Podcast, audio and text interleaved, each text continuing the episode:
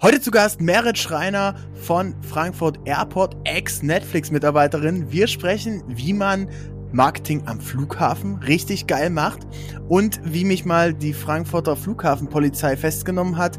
Alles jetzt hier in der Folge. Ich weiß es noch genau, als sei es gestern gewesen, als die Airport Security auf mich zukam, dich wirklich an den Ohren quasi beigezogen hat und gesagt hat, Entschuldigung, gehört dieser junge Mann zu ihrer Party? New Trend Society, der BDX-Podcast über Marketing-Trends und Content-Deep Dives mit Benjamin Diedering. Hey Leute, willkommen zu einer neuen Folge The New Trends Society. Heute haben wir eine ganz, ganz wunderbare Dame zu Gast.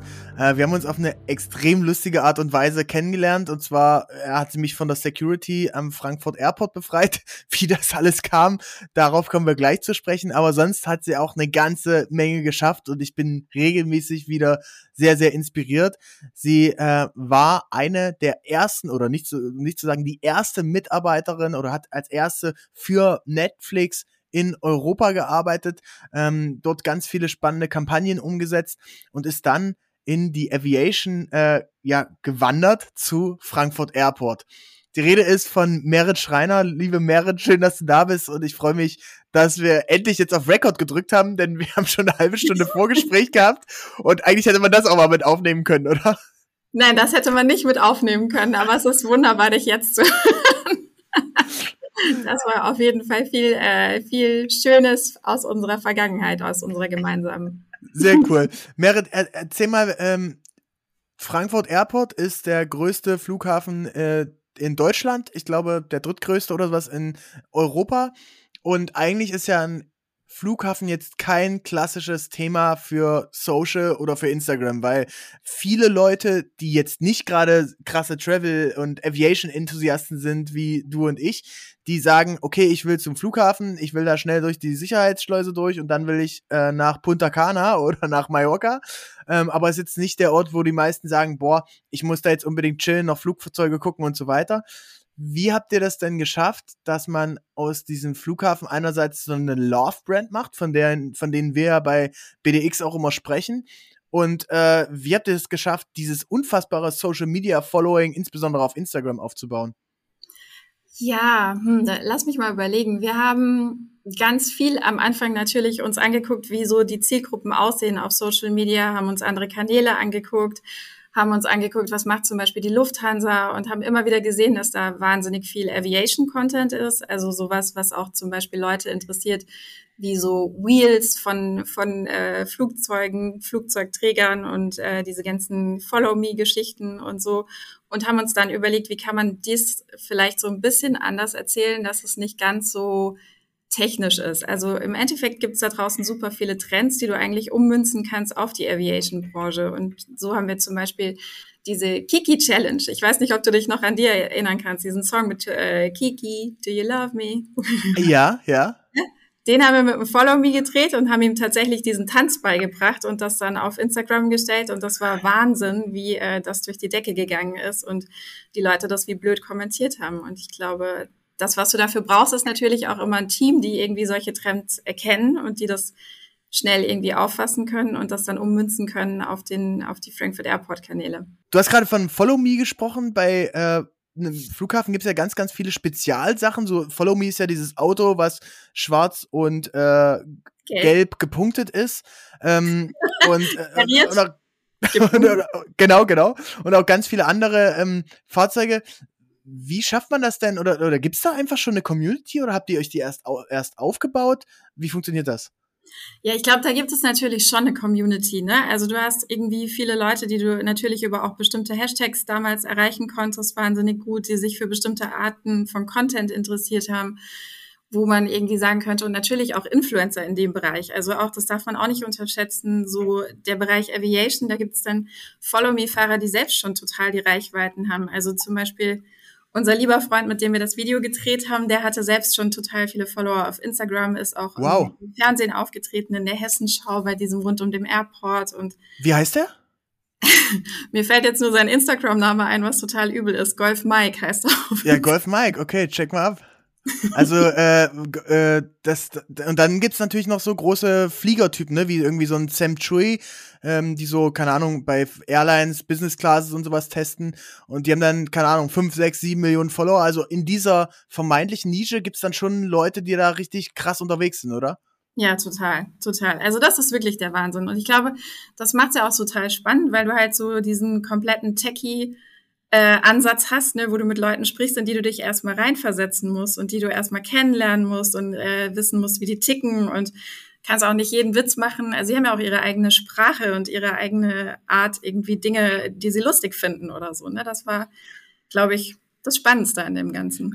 Ich habe ja bei ganz vielen Kundenworkshops, die äh, ich selbst halten durfte, äh, äh, bei, sei es irgendwie beim DHL oder BMW oder bei den Kollegen von Red Bull und so weiter, immer wieder ähm, Frankfurt Airport als eins der besten Beispiele im Social Media in Deutschland mit genannt. Ähm, wa was waren denn deiner Meinung nach so die Erfolgsfaktoren, dass du den Kanal von 30 auf 300.000 Follower hochgezogen hast? Also ganz ehrlich muss ich dir auch sagen, ich habe am Anfang immer dem, dem Kanal äh, von der Bundespolizei hier in, in Frankfurt, den habe ich mir angeguckt.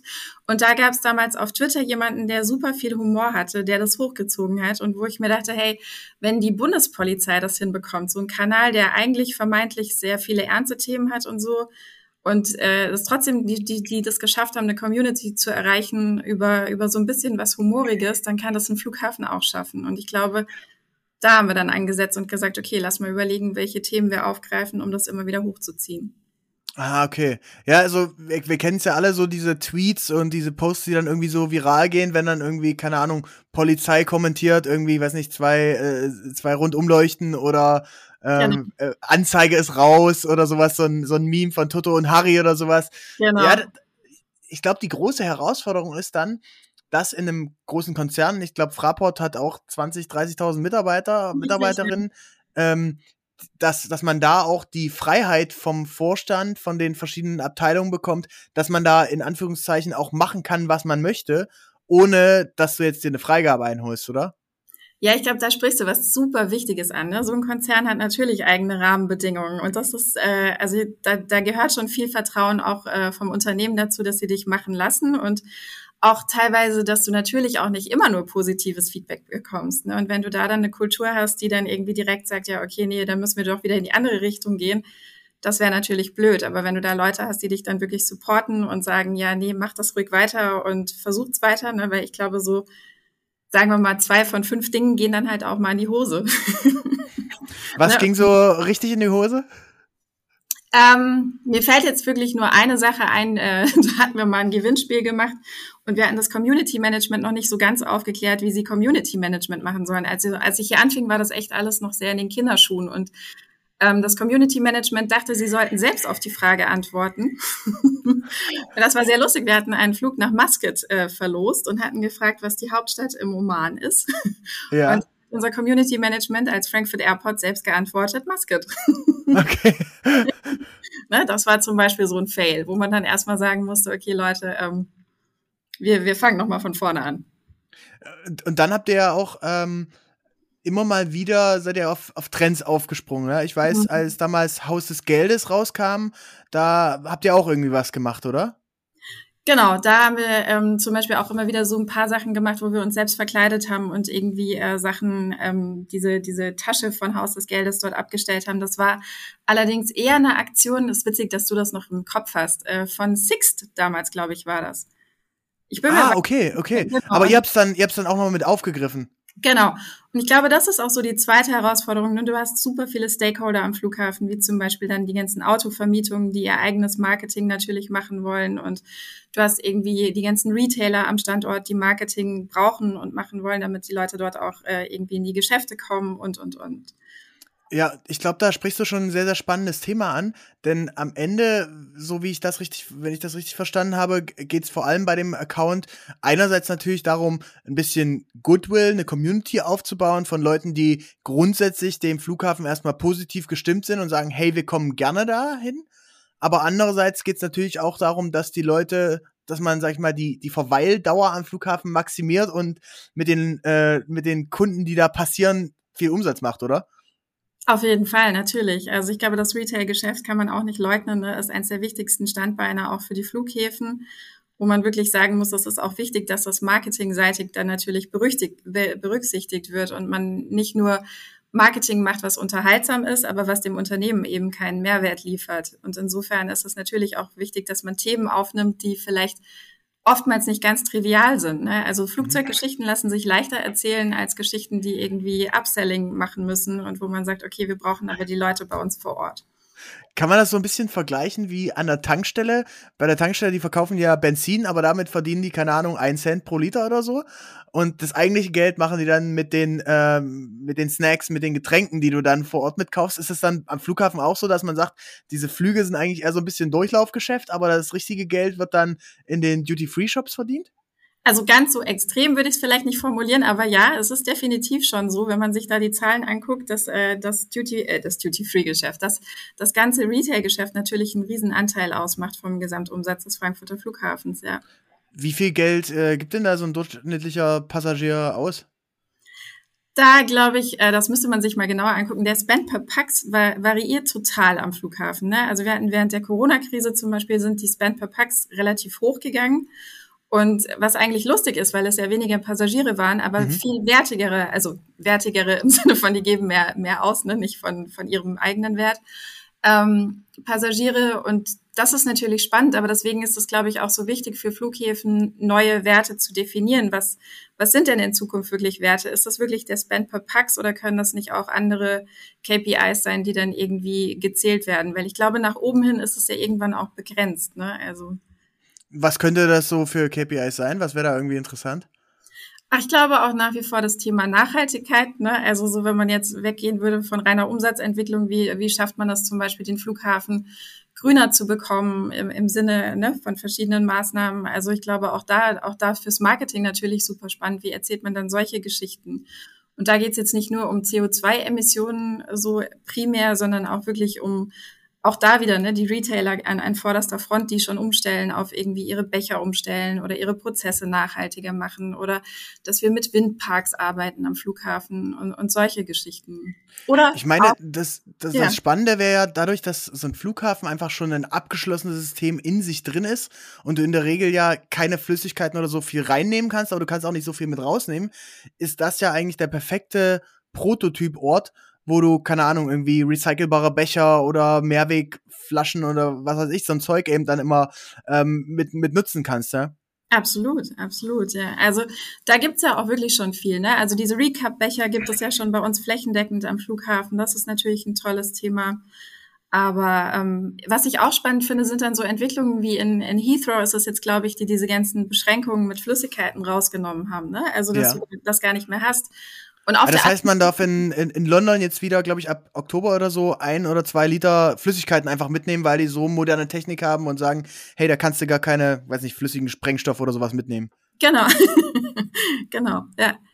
Und dann okay. hast du auf der anderen Seite so Trends, wo man halt sagt, okay, es gibt halt nicht mehr so viel Essen ähm, im Flugzeug, also musst du eigentlich dir mehr Essen auch kaufen. Also ne, da sind immer viele, ist viel Bewegung im Moment drin. Und äh, ich habe äh, mal gehört, dass, dass äh, die äh, Chinesen oder allgemein die Asiaten in Frankfurt Airport irgendwie dann doch äh, sich da nochmal gut eindecken und da viel, viel Umsatz machen, oder? Stimmt das? Ja, das stimmt absolut. Das ist nach wie vor so, dass die Chinesen bei uns einen riesen Anteil auf jeden Fall am Geschäft haben und auch an der Umsatzentwicklung immer beteiligt sind aber natürlich auch die Vietnamesen und auch sowas wie Crews, die bei uns einkaufen und die dann auch so, so Sachen kaufen, wie zum Beispiel auch Zigarren oder so. Ne? Also das sind dann aber auch wirklich Werte, wo, wo man, wo die deutschen Konsumenten gar nicht drankommen oder die europäischen.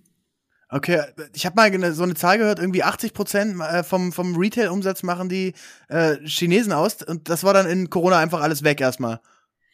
Witzigerweise, und das ist auch total erstaunlich, waren zwar weniger Chinesen da, aber die, die da waren, haben auch noch total viel eingekauft.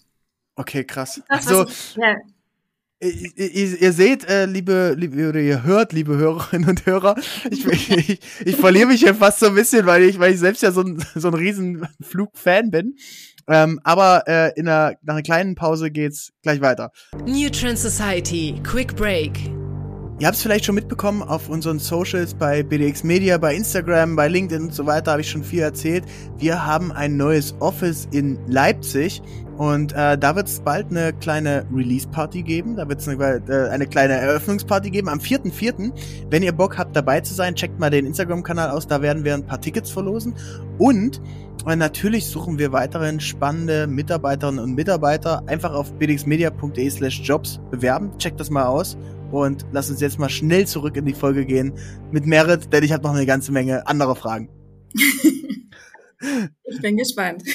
Du hast ja noch ganz viele andere Shareholder dann auch an so einem Flughafen und auch viele andere Love Brands irgendwie noch mit und andere äh, Punkte, ne? Ich bin ja dann ähm, am Start und schau mir das an, was gibt was gibt's da noch? Da gibt's ja dann noch zum Beispiel auch die Airport Lounges, da gibt's irgendwie Lufthansa, da gibt's ein American Express. Wie bindet ihr die mit ein? Könnt ihr da nicht einfach auch Werbeplätze oder so auf dem Instagram-Kanal die mit verkaufen oder interessiert die das gar nicht? Ja, das ist so ein bisschen der Grund, warum wir nochmal einen eigenen kommerziellen Kanal gegründet haben für Frankfurt Airport, ne? weil es einfach so viele Themen gibt, die sich jetzt nicht unbedingt subsumieren lassen unter Frankfurt Airport oder beziehungsweise sie ließen sich dort schon subsumieren, aber der Kanal ist jetzt so ausgerichtet, dass er sich wirklich sehr speziell an eine Zielgruppe richtet, die sich für dieses ganze Flughafentreiben und Jobs am Flughafen, also eher was das Unternehmen Fraport auch hier macht, ne? Und der Kanal, äh, den wir gelauncht haben, Before Tomato Juice, also alles, was du vor dem Tomatensaft quasi am Flughafen machen kannst, der beschäftigt sich mit genau diesen Themen. Also alles, was du am Flughafen erleben kannst, bevor du in den Flieger steigst und einen Tomatensaft zu dir nimmst, äh, ist eigentlich, äh, findet sich auf Before Tomato Juice wieder. Und äh, da haben wir jetzt ja gemeinsam auch eine geile Kampagne umsetzen ja. dürfen. Ja.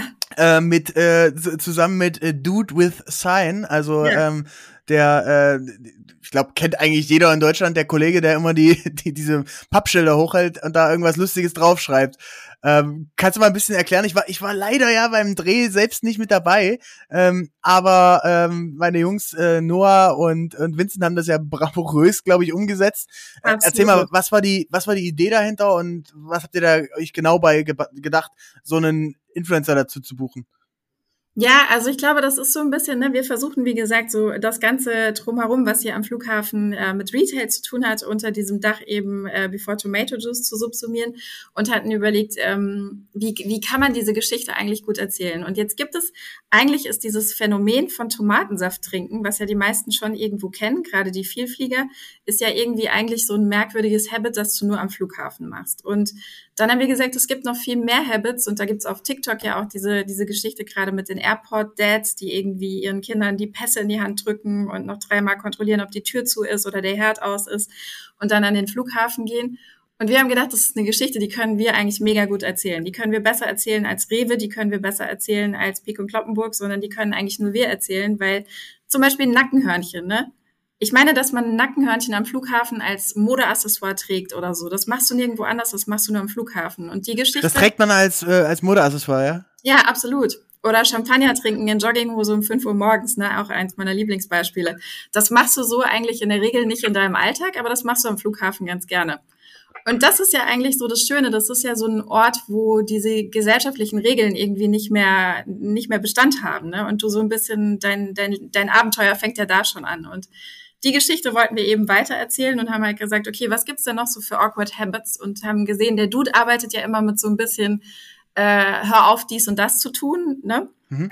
So was Dinge, die eigentlich so obvious sind, so irgendwie äh, stop äh, äh, complaining about, keine Ahnung, weather in win winter oder sowas. Genau, sowas, ne? genau, du sagst es.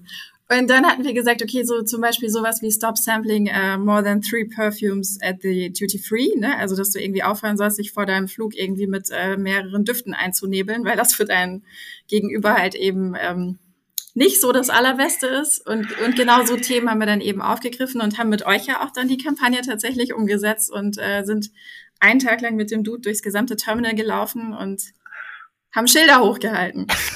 ich ich glaube, bei manchen hat er nicht ganz verstanden, was da so drauf stand oder, oder den Gag, aber am Ende war es sehr, sehr witzig. Also, ja. wer das sehen will, ähm, auf äh, instagram.com slash before tomato juice äh, genau. kann man sich das angucken, ja? Genau. Und ähm, Merit, sag mal, wenn man jetzt so ein bisschen in die Zukunft blickt, wie Instagram habt ihr jetzt durchgespielt? was kommt denn da in, in der Zukunft? Kann man da auch einen TikTok-Kanal aufbauen, wenn die Gen Z alle Fliegen komplett scheiße finden?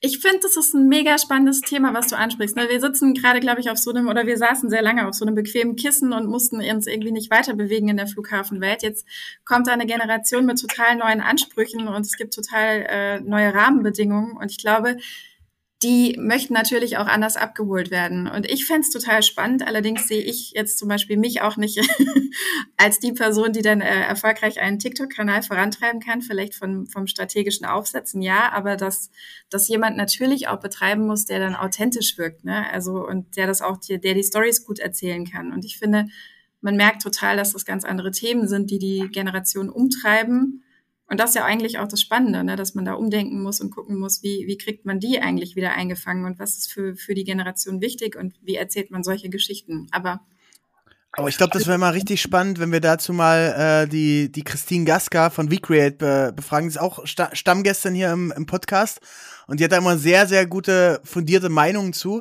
Ähm, ich glaube, die, die, vielleicht machen wir so mal so ein Dreiergespräch, oder? Oder wir holen euch die ins Consulting rein, wäre auch cool. Absolut, ja, total gerne. Also meine, äh, meine Empfehlung ist ja immer, dass man, wenn man sich auf der, wenn man auf der blauen Wiese, äh, oder auf der grünen Wiese heißt das, ne? Auf der grünen Wiese anfangen könnte. Oh, du bist schon so Fraport gebrandet. wenn man auf der grünen Wiese anfangen würde, ähm, würde ich einfach einem jungen Social Media Member ähm, den Account geben und sagen, hey, mach einfach mal drei Monate, was du willst. Und dann, und dann wird relativ schnell sich rauskristallisieren, ähm, was gut funktioniert, was die Leute interessant finden. Denn oft sind es gar nicht die Dinge, die man eigentlich denkt. Ne? Ähm, ich habe jetzt gestern ein, ein, super spannendes Beispiel gesehen ähm, bei einem, ähm, befreundeten Fotografen, Ben Bernschneider heißt der, der ist eigentlich Analogfotograf, ne? Macht so yeah. Tales of an American Summer und so weiter. Und der hat jetzt durch Zufall vor zwei Wochen ein, ähm, ein Reel gemacht, wo er irgendwie so einen Anzug anhatte von, aus James Bond-Reihe und hat dann so ein bisschen erklärt, ähm, was für ein Muster das ist und wie das zustande kommt und so weiter. Und das Video ist voll viral gegangen, ne? hat irgendwie 200.000 Views. Und seitdem macht er als eigentlich Fotograf, macht er jeden Tag jetzt ein äh, so ein Anzugvideo, so Statement Pieces, so ein bisschen ah, so Wahnsinn. 70s, 80s schick. Ja. Und die Leute feiern das super ab. Also äh, checkt das auf jeden Fall mal auf. Ben, Bern, ben Bernschneider heißt der Kollege. Und ich glaube, dass das eben immer wieder passieren kann, dass so Dinge in Anführungszeichen fast aus Versehen passieren. Du kannst ja. sie einfach nicht forcen. Du kannst jetzt sagen, klar, wir machen jetzt hier unsere äh, Airport Dad Gags oder wir machen ja. unsere, keine Ahnung, Boarding Gags oder was auch immer. Total. Aber am Ende, die Community entscheidet selbst, was sie geil findet. Und man muss dann selbst mal rausgehen, Sachen ausprobieren und eben auch, wie du schon vorhin gesagt hast, keine Scheu haben, ähm, ja, Angst zu haben, wenn mal was scheitert. Nee, absolut. Ich finde, das ist ein super wichtiger Punkt, den du da sagst. Ich hatte ja auch schon in meinem Team ganz, ganz tolle Leute, die super kreativ waren. Ne? Und dann, dann gehen die wieder, weil die natürlich auch neue Jobs irgendwie bekommen und weil die noch super jung sind. Und das ist ja auch so die Herausforderung in so einem Konzern wie Fraport. Die Leute oh, ja. bleiben hier tendenziell eigentlich äh, lange, aber gerade wenn es Jüngere sind, studentische Aushilfen oder so, da hast du teilweise Content Creator dazwischen, da denkst du so, wow, okay, was die alles können, aber dann sind sie halt auch manchmal schnell wieder weg. Ne? Ja, äh, Grüße gehen raus an äh, Alina, ne? Weil Alina Kutsch, die ist jetzt bei, äh, die ist jetzt bei RTL mal da, ähm, ja. weiß nicht, Head of Social Media, irgendwie sowas, ist da immer hinter der Kamera, vor der Kamera, Spice. war bei Just Spices ähm, und genau. äh, wer war die andere? Die Lisa, Lisa. Lisa, stimmt, Lisa, ja. auch auch bei spannend. Also, ja, ja. Genau. Also ähm, an die, an die Leute da draußen, die äh, neue Mitarbeiterinnen und Mitarbeiter suchen, kann man wahrscheinlich bei Frankfurt Airport gut gucken, Headhunten. Doch, ja. Nein. Ähm, Merit, lass uns mal noch zu äh, einem letzten Thema kommen und ähm, das ist eigentlich so ein bisschen abseits von Marketing, aber ich finde es trotzdem super spannend, ja. nämlich das Thema Blockchain. Ja. Ähm, was ist denn das hast du mir im Vorgespräch gesagt, dass das voll spannend sein könnte für AirPods. Warum ist es denn spannend und was passiert denn da? Also das ist, glaube ich, auch ein Thema, was einfach gerade kommt. Ne? Wenn man sich überlegt, wie viele Leute mittlerweile irgendwie Wallets haben und auch gerade von der jüngeren Generation irgendwie, siehst du, dass das Thema sich immer mehr irgendwie durchsetzt und auch mehr Anwendung findet. Und jetzt hat speziell für den Reisebereich, jetzt machen wir auch noch mal einmal kurz Werbung, hat äh, die äh, die Jungs von Chain for Travel, die Jungs und Mädels von Chain for Travel haben eine Blockchain speziell für den Reisemarkt gemacht. Und ich glaube, eine Blockchain ist ja immer super spannend, sobald wirklich mehrere Parteien da auch inkludiert sind. Und gerade in der Reisebranche hast du halt einfach viele Themen, wo du irgendwie ähm, so Sachen hast wie, wie Reiseanbieter selbst, wie Airlines, wie Flughäfen. Und wenn du das alles schaffen würdest, das in ein Ökosystem zu packen, hast du natürlich gewonnen, weil du dann das Ganze so ein bisschen mehr seamless machen kannst für den Endkunden. Und da gibt's verschiedene Szenarien, an denen wir gerade rumdoktern, auch sowas wie, wie Meilen sammeln oder so, ne? Also Miles and More zum Beispiel könntest du eine Blockchain legen und könntest eine Partnerschaft machen. Und die haben wir ja schon am Flughafen gelauncht. Das bedeutet, man müsste quasi das nur noch transferieren in ein Ökosystem. Es wäre aber natürlich immer einfacher, weil du hast halt alles dann in einem System und nicht mehr in, in abgekapselten Systemen, die unabhängig voneinander funken.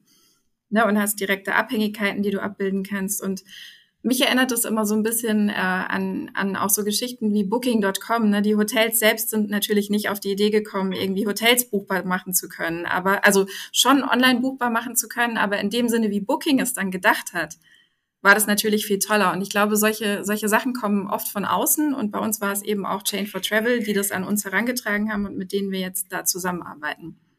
Okay, sollten wir uns auf jeden Fall angucken. Unbedingt. Ähm, Merit, äh, ich bin, äh, ich bin gerade nochmal meine Notizen hier durchgegangen, ja. weil ich äh, irgendwie war ich hier voll in Love in diesem ganzen äh, Aviation-Thema und Flugzeugthema und habe mich voll in dieser Folge verloren. Äh, liebe Hörerinnen, liebe Hörer, ich hoffe, äh, ihr verzeiht es mir.